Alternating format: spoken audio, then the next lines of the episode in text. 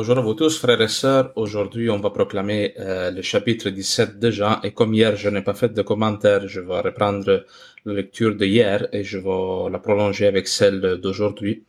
Aussi parce que la liturgie c'est ainsi hein, est en train comme un peu de sectionner l'évangile de Jean, mais c'est un long discours que Jésus fait lors de la dernière scène, qui est fait aussi pour être lu dans son entièreté. Bon. Alors, on commence au verset euh, 11 du chapitre 17. Je ne suis plus dans le monde, eux sont dans le monde, et moi je viens vers toi, Père Saint. Garde-les dans ton nom que tu m'as donné, pour qu'ils soient un comme nous. Quand j'étais avec eux, je les gardais dans ton nom que tu m'as donné. J'ai veillé, et aucun d'eux ne s'est perdu, sauf le fils de perdition, afin que l'écriture fût accomplie. Mais maintenant je viens vers toi, et je parle ainsi dans le monde afin qu'ils aient à eux-mêmes ma joie complète. Je leur ai donné ta parole, et le monde les a haïs, parce qu'ils ne sont pas du monde, comme moi je ne suis pas du monde. Je ne te prie pas de les enlever du monde, mais de les garder du mauvais. Ils ne sont pas du monde, comme moi je ne suis pas du monde. Sanctifie-les dans la vérité. Ta parole est vérité. Comme tu m'as envoyé dans le monde, moi aussi je les ai envoyés dans le monde. Pour eux, je me sanctifie moi-même, afin qu'ils soient eux aussi sanctifiés dans la vérité. Je ne prie pas pour eux seulement, mais aussi pour ceux qui, grâce à leur parole, croiront en moi, afin que tous soient un. Comme toi, Père, tu es en moi et moi en toi, qu'eux aussi soient en nous, afin que le monde croie que tu m'as envoyé. Je leur ai donné la gloire que tu m'as donnée, pour qu'ils soient un comme nous sommes un. Moi en eux et toi en moi, afin qu'ils soient parfaits dans l'unité, et que le monde reconnaisse que tu m'as envoyé, et que tu les as aimés comme tu m'as aimé. Père, ce que tu m'as donné, je veux que là où je suis, eux aussi soient avec moi, afin qu'ils contemplent ma gloire que tu m'as donnée, parce que tu m'as aimé avant la fondation du monde. Père juste, le monde ne t'a pas connu, mais moi je t'ai connu, et ceux-ci ont reconnu que tu m'as envoyé. Je leur ai fait connaître ton nom, et je le leur ferai connaître, pour que l'amour dont tu m'as aimé soit en eux, et moi en eux. Acclamons la parole de Dieu, louange à toi, Seigneur Jésus. Ce chapitre 17, c'est euh, la prière de Jésus que Jésus fait lors de la dernière scène. C'est vraiment les derniers mots de Jésus avant de rentrer dans la passion. Et on l'appelle aussi la prière sacerdotale de Jésus. Et ce texte se divise en trois parties. La première, que bon, aujourd'hui on n'a pas lu, où Jésus prie pour lui-même, pour la mission qu'il a accomplie sur la croix en mourant et ressuscitant pour nous. La deuxième partie, euh, qui est du verset 11 à 19, Jésus prie pour les apôtres, ceux qui maintenant auront la mission d'aller dans le monde proclamer la bonne nouvelle. Et euh, à partir du verset 20 jusqu'à la fin, Jésus prie aussi pour tous ceux qui croiront en lui, en son message, qui écouteront les paroles des apôtres, deviendront chrétiens.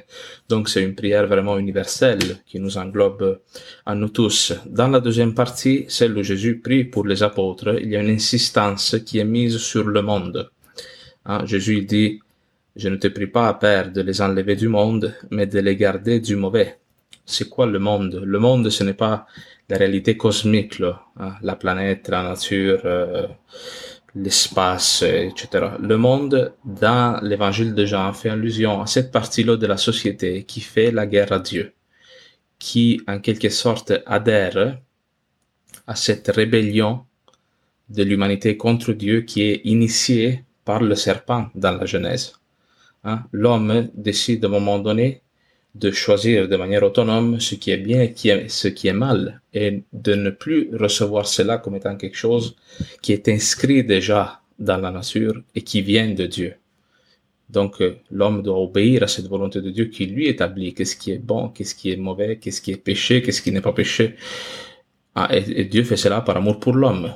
Mais le malin vient s'aimer ce doute dans le cœur de l'humanité. L'humanité se révolte pour construire une société, disons, hein, qui se révolte contre Dieu. Ça, c'est le monde.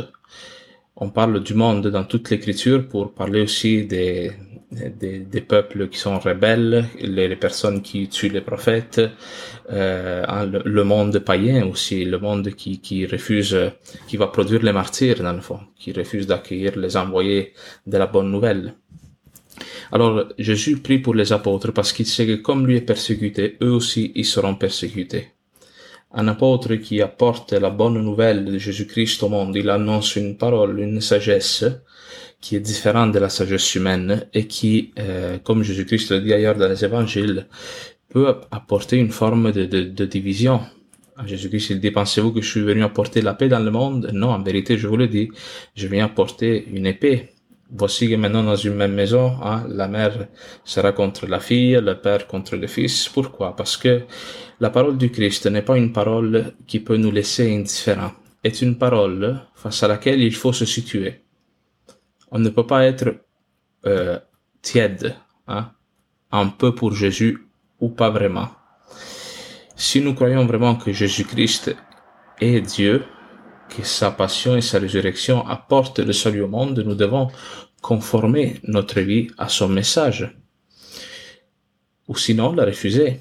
Mais vous savez, il y a, il y a certaines personnes, non, des fois, qui se définissent comme agnostiques, qui disent, moi, je ne suis ni croyant, ni euh, athée. Parce que je pense que la question de Dieu ne peut pas être résolue. Il n'y a des, des épreuves rationnelles ni pour prouver l'existence de Dieu, ni pour prouver sa non-existence. Alors les autres ils disent, moi, je ne choisis pas. Fond, je reste dans ce doute éternel. Cela est vrai si on considère la foi comme étant une euh, doctrine philosophique un peu, comme un concept auquel il faut euh, auquel il faut adhérer rationnellement.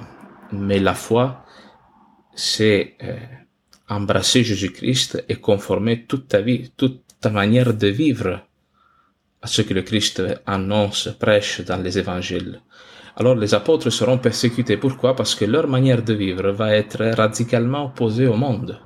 Ils vont euh, d'abord annoncer une manière nouvelle de vivre la relation à Dieu que le monde païen ne connaît pas.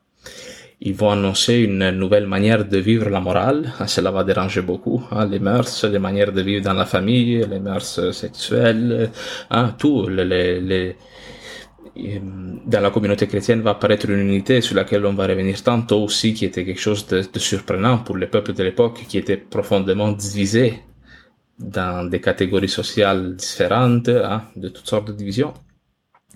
Alors l'apôtre, si est vraiment porteur de l'esprit de Jésus-Christ, seulement de par sa présence, il dérange. Et tous les apôtres seront persécutés, tous mourront martyrs. Alors Jésus-Christ sait que pour que cette bonne nouvelle arrive au monde, eux, ils devront faire face à cette persécution, ils ne devront pas se décourager. Ils ne devront pas céder à la tentation d'être comme tout le monde. Le chrétien, par définition, c'est quelqu'un qui va contre courant, et cela est une épreuve que nous avons endurée toute notre vie. Parce que nous sommes des êtres de relation, les êtres humains. Nous aimerions être en harmonie avec tout le monde, plaire à tout le monde. Le problème, c'est que nous ne pouvons pas garder cette forme d'harmonie-là en, euh, en, sacrifiant la vérité. Le fait d'être en harmonie, en paix avec tout le monde, hein, de, de, de, ça ne veut pas dire non plus qu'on doit faire exprès pour déranger le monde, hein, mais pas au prix de la vérité. Les apôtres sont consacrés dans la vérité dit Jésus-Christ dans ce passage. Qu'est-ce que ça veut dire consacré dans la vérité? Ça veut dire que être consacré, c'est que tu prends la vie d'une personne et tu lui donnes un but nouveau, un sens nouveau. Comme des consacrés, par exemple, des prêtres, des religieuses, on prend la vie de ces personnes-là et on leur donne le but maintenant de rendre gloire à Dieu par la prédication, par les œuvres de charité, par la prière surtout. Hein. Ils sont consacrés. Le but de leur existence est celui-là. Les apôtres, eux, ils sont consacrés au service de cette vérité qui est Jésus-Christ, que le monde ne connaît pas. Le monde ne la connaît pas. Hein, c'est intéressant dans ce sens-là de se rappeler de Pilate, qui, lors de la passion de Jésus-Christ, pose cette question. Qu'est-ce que la vérité? Est-ce qu'il y a une vérité objective pour tous, une vérité avec un grand V? Le monde, hein, Pilate, comme la société d'aujourd'hui, pense que chacun il a sa vérité subjective. Et dans le fond, vivre ensemble en société, c'est un peu s'en foutre les uns des autres. Hein. ne pas empêcher aux autres de euh, vivre leur aspiration personnelle au bonheur, non, en suivant ses convictions. Mais ça, c'est un principe sur lequel ne peut pas se baser une société, parce qu'une société, par définition, c'est un groupe de personnes qui se mettent ensemble en vue d'atteindre un idéal de bonheur qui est commun, qui est partagé par tous. Alors les apôtres, eux, ils ne viennent pas annoncer une vérité. Ils viennent annoncer la vérité, comme Jésus-Christ lui le dit, sur le chemin, la vérité et la vie. Alors eux, ils devront euh, accepter de prendre cette croix de la persécution sur eux. Et c'est pour cela que Jésus prie pour, pour eux. Ça, c'est une parole pour nous tous, parce que les chrétiens, non, tant de fois, quand il va annoncer l'évangile, va faire face aussi à cette euh, opposition. Pas nécessairement, c'est-à-dire des fois on se surprend aussi de voir qu'il y a des personnes dans le monde qui euh, aspirent à connaître une vérité plus grande, plus universelle, plus spirituelle aussi. Dans beaucoup de personnes, il y a cet euh, attrait vers la vie spirituelle, parce qu'aujourd'hui nous sommes dans une société qui ne nous donne de vivre aucune dimension verticale, aucun lien entre nous et le ciel, non C'est seulement hein, nous vivons dans une société de consommation qui nous colle à la terre, à la mondanité. Alors, des fois, on peut être surpris de voir que les personnes s'ouvrent plus facilement de ce qu'on pense à l'annonce de la bonne nouvelle, mais c'est quand même vrai que lorsque euh, on apporte la parole du Christ, on fait très souvent face à la persécution et le rôle de l'apôtre, c'est de ne pas démissionner, ne pas fuir ce combat, mais de rester debout par amour pour le monde, parce qu'il est conscient que cette vérité qu'il apporte, a le pouvoir de donner une vie nouvelle aux gens, que les gens même ne s'y attendent pas. La deuxième partie du texte, hein, Jésus prie pour tous ceux qui croiront en lui, et ce qu'il demande en particulier, c'est d'abord que eux, ils soient unis au Christ comme le Christ est uni au Père. Donc, cette participation à la vie trinitaire de laquelle nous avons déjà parlé abondamment. Mais surtout, Jésus-Christ, il demande à Dieu d'aider ces gens qui croiront en lui à être unis moi en eux et toi en moi, afin qu'ils soient parfaits dans l'unité et que le monde reconnaisse que tu m'as envoyé et que tu les as aimés comme tu m'as aimé, dit Jésus-Christ au verset 23. Pourquoi ce signe que l'Église doit donner de l'unité est si important que le Christ le mentionne au moment euh, de son entrée dans la passion? Parce que l'Église vient apporter cette unité dans le monde qui est le signe du royaume de cieux qui se réalise. Si vous y pensez, dès le début de l'histoire de la Bible, non, depuis Adam et Ève, le diable, qu'est-ce qu'il fait? Il vient apporter la division. Même le mot diable, ça veut dire cela, le diviseur, celui qui crée la division. Par l'action, par la séduction du serpent, Adam et Ève sont coupés de Dieu. Il y a comme une division, une barrière qui est créée entre Dieu et l'homme, ou plutôt entre l'homme et Dieu. Hein. L'homme, Adam et Ève sont expulsés de l'Éden, ça veut dire qu'ils sont comme éloigné de cette intimité, cette proximité avec euh, la présence de Dieu. Mais ils sont aussi divisés entre eux. Hein, l'homme commence à accuser la femme, etc. Et euh, cette division arrive jusqu'au point où Caïn tue Abel. Hein, le meurtre est l'aboutissement de la division. C'est la division euh, en son plus haut point où on pense que l'autre, ce n'est pas seulement quelqu'un qui ne peut pas m'aider à être heureux, mais quelqu'un même qui nuit à mon existence au point de l'éliminer. Alors, euh, toute l'histoire sainte, dans toute l'histoire sainte, Dieu peu à peu va commencer d'apporter une forme de réconciliation entre les hommes qui passe par une réduction aussi de la violence. En tout cas, ça c'est un, argument sur lequel on pourrait s'arrêter plus longtemps, mais cette unité euh, cette réconciliation, le Christ vient la porter entre l'humanité et Dieu en mourant sur la croix, en se présentant comme la victime non, qui nous réconcilie, qui nous permet de, euh, de vaincre cette mort-là que le serpent, le malin a porté dans le monde. Et ensuite, cette unité qui est restaurée entre l'humanité et Dieu doit se rendre visible aussi par l'unité entre frères et sœurs dans la communauté chrétienne. Et cela, c'est l'Esprit Saint qui va le faire en descendant lors de la Pentecôte et euh, qui est l'Esprit Saint, comme Jésus-Christ le dit au verset 24. Je leur ai fait connaître ton nom et je leur ferai connaître et je le leur ferai connaître pour que l'amour dont tu m'as aimé soit en eux et moi en eux. L'amour dont tu m'as aimé soit en eux. Ça, c'est l'Esprit Saint, l'amour de Dieu pour son Fils, hein, et il nous est communiqué à nous tous, et que lui soit le principe de l'unité. Nous tous, nous sommes frères et sœurs parce que nous tous avons en nous un même esprit. Nous, tous sommes des enfants de Dieu par le baptême. L'Esprit Saint vient euh, rendre présent en nous Dieu d'une manière sacramentelle et il vient accomplir ce signe, ou plutôt nous donne la possibilité de, de donner ce signe au monde de l'unité. Et l'unité, frères et sœurs, témoigne de l'amour, de l'amour qui est différent. Parce que lorsque l'unité va au-delà des différences, des divergences d'opinion, des différences des partis politiques, des couleurs de la peau, etc., ça se réalise vraiment l'amour dans le monde. C'est un signe qui parle aux personnes qui sont de plus en plus divisées dans, dans la société. Alors voilà, ça c'est un peu le sens de ce texte d'aujourd'hui.